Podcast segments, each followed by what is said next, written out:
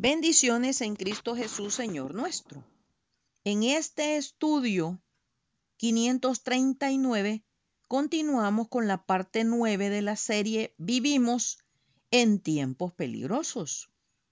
¿Qué dice la Sagrada Escritura sobre la función de los padres terrenales?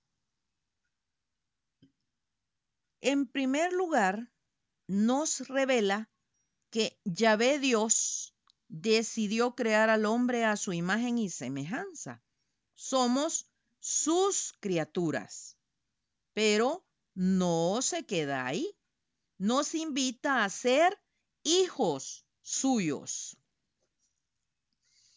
Aceptar este llamado es una decisión personal y particular mas a todos los que le recibieron, a todos los que creen en su nombre, les dio potestad de ser hechos hijos de Dios, los cuales no son engendrados de sangre, ni de voluntad de carne, ni de voluntad de varón, sino de Dios. Nos dice en Juan 1, 12 y 13. La parábola del Hijo Pródigo nos muestra a nuestro Padre Celestial esperando que arrepentidos y humillados regresemos a sus amorosos brazos. Aquí es donde entran nuestros padres terrenales, cuya función es criarnos de tal manera que desde pequeños sepamos que en esta vida somos peregrinos y extranjeros viajando de regreso a nuestro hogar celestial para estar al lado de nuestro verdadero Padre. Por otra parte, tuvimos a nuestros padres terrenales que nos disciplinaban y los venerábamos. ¿Por qué no obedeceremos mucho mejor al Padre de los Espíritus y viviremos? Y aquellos ciertamente por pocos días nos disciplinaban como a ellos les parecía. Pero este, para lo que nos es provechoso, para que participemos de su santidad, nos dice el Señor en Hebreos 12, 9 y 10. Como nos lo señala este pasaje,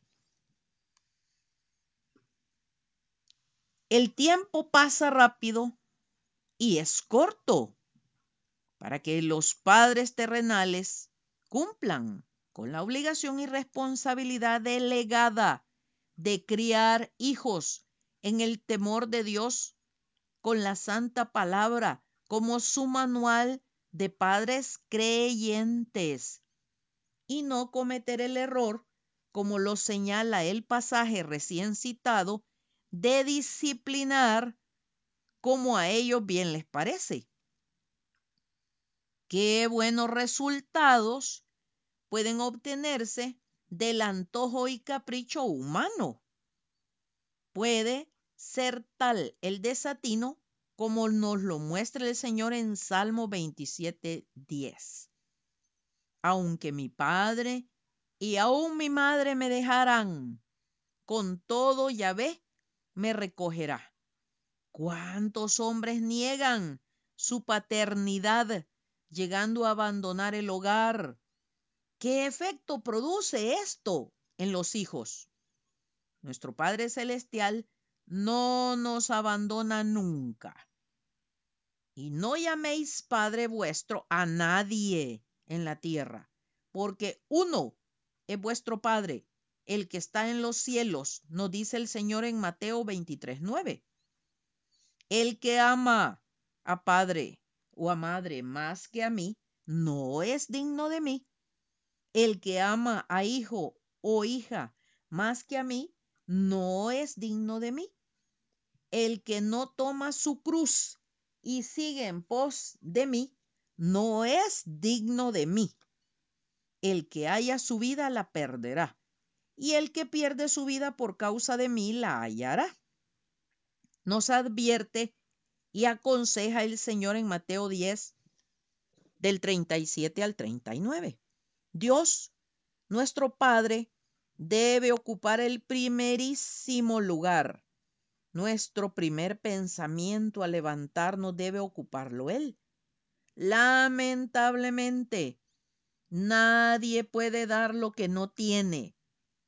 Si alguno dice, yo amo a Dios y aborrece a su hermano, es mentiroso. Pues el que no ama a su hermano, a quien ha visto, ¿cómo puede amar a Dios, a quien no ha visto? Y nosotros tenemos este mandamiento de él. El que ama a Dios, ame también a su hermano. Nos aclara el Señor en 1 Juan 4, 20 y 21. O sea, si por amor, entre comillas, traemos a este mundo hijos, también por ese amor de Dios en nosotros debemos predicar y enseñar con el ejemplo en el hogar del cual somos responsables. Si realmente los padres aplicaran este sistema de criar hijos en Dios, este mundo sería muy, muy distinto. Por ejemplo, si su casa está en llamas, usted como padre se quemará por sacar a sus seres amados de aquel infierno pero son muy pocos los padres que se han sometido a la voluntad de Dios en obediencia al Espíritu Santo para guiar a sus hijos para el reino celestial. Someteos unos a otros en el temor de Dios. Las casadas estén sujetas a sus propios maridos, como al Señor, porque el marido es cabeza de la mujer así como Cristo es cabeza de la iglesia, la cual es su cuerpo, y Él es su Salvador. Así que, como la iglesia está sujeta a Cristo, así también las casadas lo estén a sus maridos en todo. Maridos, amad a vuestras mujeres, así como Cristo amó a la iglesia y se entregó a sí mismo por ella para santificarla habiéndola purificado en el lavamiento del agua por la palabra, a fin de presentársela a sí mismo. Una iglesia gloriosa, que no tuviese mancha ni arruga ni cosa semejante, sino que fuese santa y sin mancha. Así también los maridos deben amar a sus mujeres como a sus mismos cuerpos. El que ama a su mujer, a sí mismo se ama, porque nadie aborreció jamás a su propia carne, sino que la sustenta y la cuida, como también Cristo a la iglesia, porque somos miembros de su cuerpo, de su carne y de sus huesos.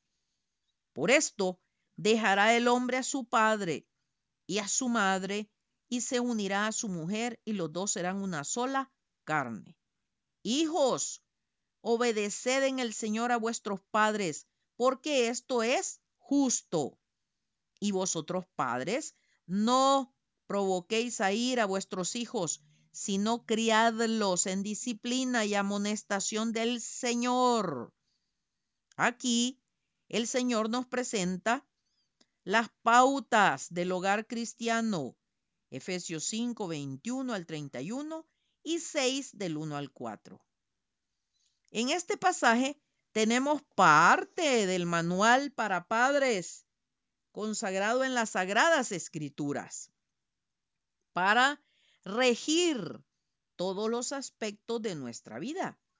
Examinemos algunos específicamente para ejercer labor de padre. Número uno, el padre debe participar activamente en la educación de todos sus hijos. Para esto, necesita dedicarles tiempo a cada uno en lo particular. Deuteronomio 6, 6 y 7 nos dice, estas palabras que te estoy mandando hoy tienen que estar en tu corazón y tienes que inculcarlas en tus hijos y hablar de ellas estando en tu casa y andando por el camino y al acostarte y cuando te levantes. Número dos, saber comunicarse con los hijos implica escucharlos y aprender a no reaccionar de forma exagerada ante lo que expresan. Por esto, mis amados hermanos, todo hombre sea pronto para oír, tardo para hablar, tardo para airarse. Santiago 1.19. Número 3. Discipline a sus hijos con amor y reconozca sus aciertos. Padres, no exasperéis a vuestros hijos para que no se desalienten. Les recomienda el Señor en Colosenses 3:21. 4. Ame y respete a su esposa, porque la forma como un hombre de Dios la trata tendrá un gran impacto en sus hijos. Maridos, amad a vuestras mujeres y no seáis ásperos con ellas. Recomienda el Señor en Colosenses 3:19. Y número 5, enseña a sus hijos con su ejemplo a amar a Dios como a sí mismo y al prójimo. Exhorta asimismo a los jóvenes a que sean prudentes, presentándote tú en todo como ejemplo. Presentándote, repito tú, en todo como ejemplo de buenas obras, en la enseñanza, mostrando integridad, seriedad, palabra sana e irreprochable, de modo que el adversario se avergüence y no tenga nada malo que decir de vosotros. Recomienda el Señor en Tito 2, del 6 al 8. Padres, reciban de parte del Señor estas palabras y la siguiente exhortación. Deja la ira y desecha el enojo. No te excites en manera alguna a hacer lo malo. Confía en Yahvé y haz el bien y habitarás en la tierra y te apacentarás de la verdad. Salmo 37, 8 y 3. El reino de Dios y su justicia dependen del accionar de la sociedad.